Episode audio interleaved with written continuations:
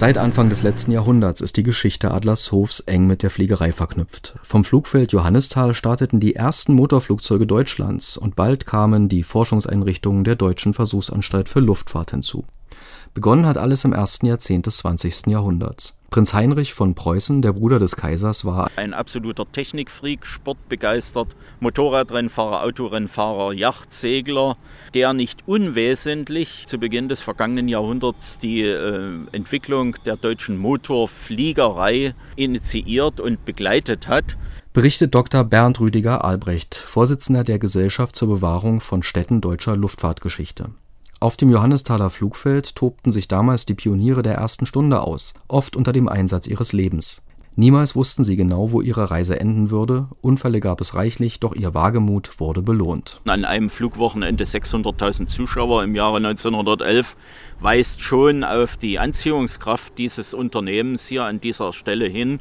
Legendär sind auch die Fliegerrestaurants und Cafés, die natürlich nie über Zuschauermangel klagen konnten und Tolinski der Gastwirt Tolinski ist ja legendär geworden. Er hat allen ein Bier und eine Molle Korn umsonst spendiert, der abends nach einem Unfall, nach einem Crash, einen Teil seines Flugzeuges mitbrachte. Ob das ein Stück Leinwand oder ein Stück Ruder war, das wurde an die Wand genagelt. Mit Bruchstücken dokumentierte Tolinski den Mut der Flugheroen, unter denen keineswegs nur Männer waren. Melly Bese war die erste Frau der Lüfte, was manchen Männern gar nicht recht war. Es gab auch Frauen, die unmittelbar wirkten wie Melli Bese, gebürtig in Dresden, Architektin, die sehr frühzeitig zur Fliegerei fand, die erste deutsche Motorfliegerin gewesen ist, vielfach angefeindet von den Männern, die äh, das Flugzeug sabotierten, die Benzin abließen, die damit verhindern wollten, die Rolle der Frau damals, brauche ich ja nichts weiter ausführen in der Gesellschaft, die damit verhindern wollten, dass die Männerdomäne angekratzt würde, aber die hat sich durchgesetzt, die Melibese.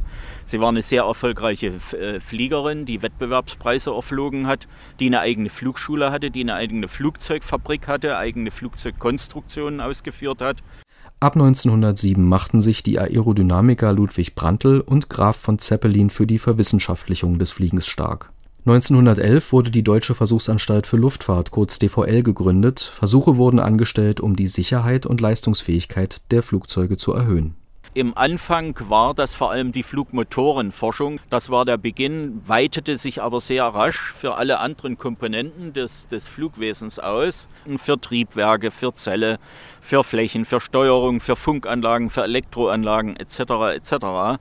Zwei Weltkriege und knapp 100 Jahre später sind einige Denkmale deutscher Luftfahrtgeschichte im Zentrum des Standorts Adlershof noch zu sehen. Dr. Albrecht die technischen Denkmale wie die Windkanäle und Motorenprüfstände, die stammen alle frühestens aus den Jahren 32 bis 34. Die Kanäle, die wir hier noch stehen haben, das ist der große Windkanal, ein Niedergeschwindigkeitswindkanal mit einer Luftstromgeschwindigkeit zwischen 200 und 230 Kilometern pro Stunde.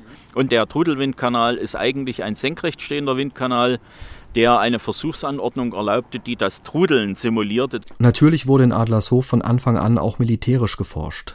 Nach der Demontage der Anlagen 1945 durch die Rote Armee und dem Abtransport der technischen Einrichtungen nach Sowjetrussland erwies sich besonders der Große Windkanal als vielseitig verwendbar im großen Windkanal äh, war interessanterweise das sogenannte Produktenlager für die Betriebskantine der Akademie der Wissenschaften vorhanden. Das heißt, dort hat man Kartoffeln, Gemüse und Obst gelagert weil diese Temperaturen Winter wie Sommers relativ gleichbleibend in dieser Betonröhre sind und zweckmäßigerweise die Betriebskantine genau auf der anderen Straßenseite gewesen ist. Heute feiern im schallgeschützten Motorenprüfstand Studenten und zwischen Trudelturm und Windkanal sprießen rote, pilzartige Gebilde aus dem Boden. Etwa die Resultate jahrzehntelanger Forscherarbeit? Keine Ahnung. Kanal und was das hier jetzt eigentlich ist. Also hier gibt es Kaffee auf jeden Fall. Eben hat man irgendwie was ganz Hohles gehört. Die machen Geräusche, wenn der Wind da durchgeht. Und es ist keine ähm, Tiefgaragenbelüftung, äh, weil dafür sind die irgendwie zu ungleichmäßig verteilt. Das sollen irgendwelche Denkmäler an den aerodynamischen Park sein oder sowas und äh, die kommunizieren miteinander und wenn man sich drauf sitzt, fangen sie an zu schreien. Also das ist ganz lustig.